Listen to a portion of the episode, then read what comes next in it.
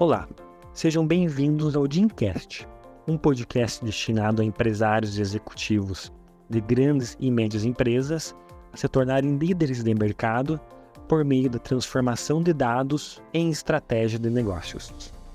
Me chamo Guilherme Dometerco, sou advogado e sócio do escritório Amaral e Asbeck. No episódio de hoje falaremos sobre uma decisão do Supremo Tribunal Federal que manteve a validade da Lei Complementar 102 de 2000, que disciplinou o aproveitamento de créditos de ICMS.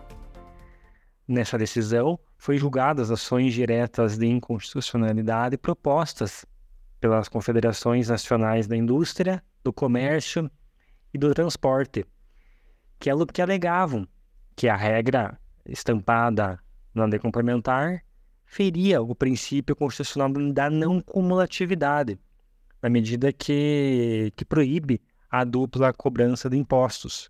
Porém, a decisão, é, mais uma vez, ela foi contrária aos contribuintes, na medida que o Supremo declarou que a legislação ela é constitucional, conforme abordaremos brevemente neste podcast.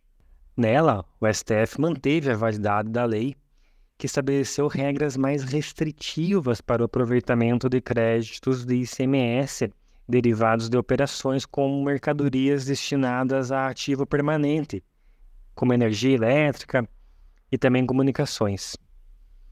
A decisão foi tomada em julgamento de ações diretas de inconstitucionalidades na sessão que foi encerrada agora no final do mês de novembro deste ano. Essa lei complementar número 102 de 2000, ela permite que o governo parcele em até 48 meses o abatimento do ICMS referente à aquisição é, de ativo permanente da empresa. As confederações nacionais da indústria, do comércio e transporte argumentavam que essa regra fere né, o princípio constitucional que da não cumulatividade, porém não teve êxito as ações. É, por unanimidade, o plenário acompanhou o entendimento do ministro André Mendonça de que a lei não viola o princípio da não cumulatividade. É, de acordo com precedentes citados pelo ministro, a Constituição Federal foi expressa sobre o direito dos contribuintes de compensar créditos decorrentes de ICMS.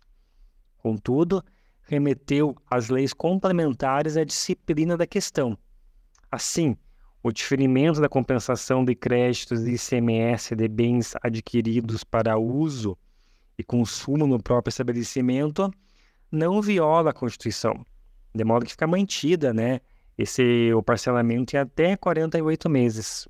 É um tempo, né, bastante longo, né, para as empresas, mas infelizmente aqui a decisão ela põe uma pá de cal no assunto e não permite mais qualquer discussão, né, nesse quanto a esse cenário. Cabendo às empresas aguardar, né, o prazo para poder fazer o abatimento desse ICMS. Ficou alguma dúvida? Nós, da Manaus e Asbeck, estamos à disposição para aprofundar sobre o tema.